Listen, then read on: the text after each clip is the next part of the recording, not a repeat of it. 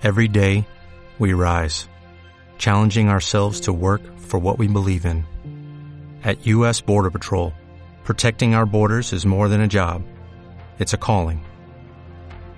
Agents answer the call, working together to keep our country and communities safe.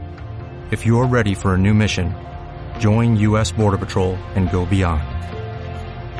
Learn more at cbp.gov/careers. El 17 de octubre, el Día de la Lealtad Peronista, vamos a conversar en Radio Perfil con una historiadora para que nos cuente un poquito más sobre este suceso histórico en la Argentina. Estamos hablando con Marina Cabat, quien es además investigadora del CONICET. Marina, muy buenas tardes. Buenas tardes, Pablo, ¿cómo estás? Creo que tenés una opinión diferente a los libros de historia, o por lo menos lo que todos los argentinos sabemos de esta fecha eh, tan importante para la historia argentina.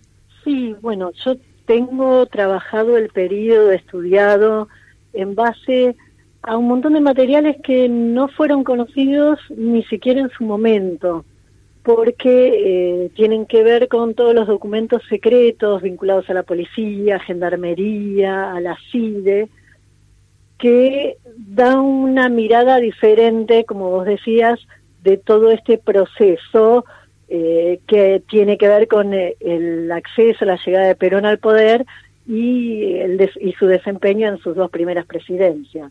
¿Cuánto hay de mito y cuánto hay de verdad de este 17 de octubre? De... A ver, el hecho, eh, la movilización obrera, es un elemento real. Lo mitológico, el relato, si se quiere, tiene que ver con causas, protagonistas, el lugar de cada actor en ese proceso. Por ejemplo, hablando de mitos, eh, esos mitos tienen que ver, por un lado, con quién era Perón en ese momento.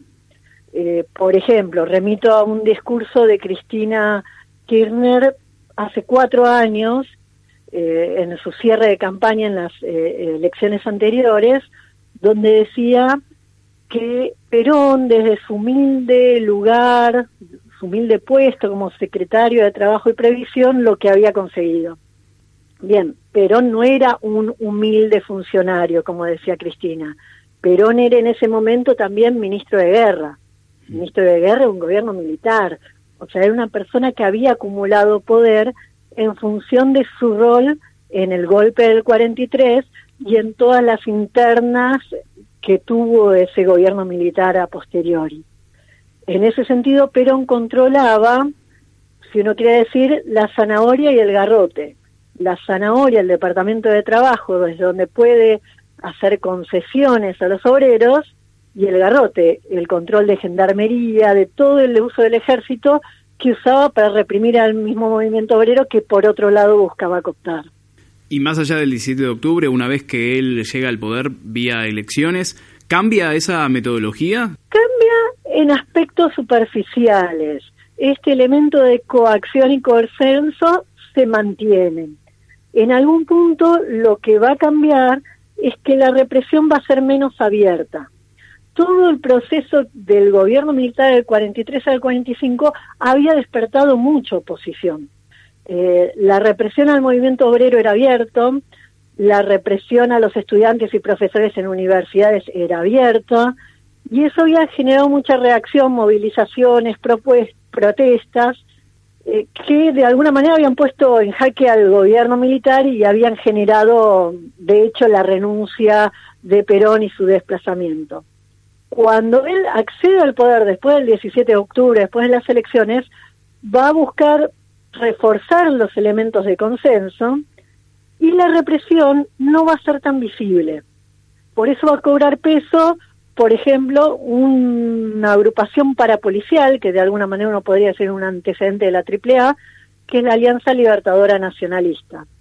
Es el sector, una organización parapolicial financiada desde el gobierno, hoy tenemos los documentos que muestran el financiamiento que recibe desde el Ministerio del Gobierno, Patricio Kelly, líder de esa fuerza parapolicial, que es la que va a realizar gran parte de la represión, sobre todo a esos sectores que el peronismo no puede reprimir abiertamente.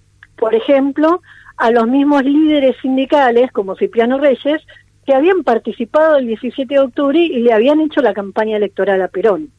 Perón, la policía polienista, no puede aparecer reprimiendo esos sectores y entonces esa tarea se hace a través de esta organización parapolicial que eh, manda matones a pegar o eh, atentar contra la vida de dirigentes, estos dirigentes sindicales, que los abucheen los actos para no dejarlos hablar, y eh, al mismo tiempo que desde el lado oficial también la policía y, los organismos represivos del gobierno estaban haciendo lo suyo. Por ejemplo, el Partido Laborismo, Laborista, que había apoyado la candidatura de Perón, no se le permiten hacer más actos después de las elecciones.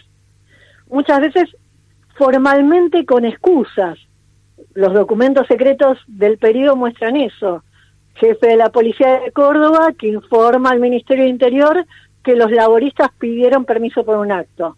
Y dice, vamos a denegárselo y a ellos vamos a comunicárselo que es por motivos de seguridad que no podemos garantizarle la seguridad pero sistemáticamente se les deniega todo acto, toda posibilidad de aparecer públicamente, al principio con excusas de este tipo.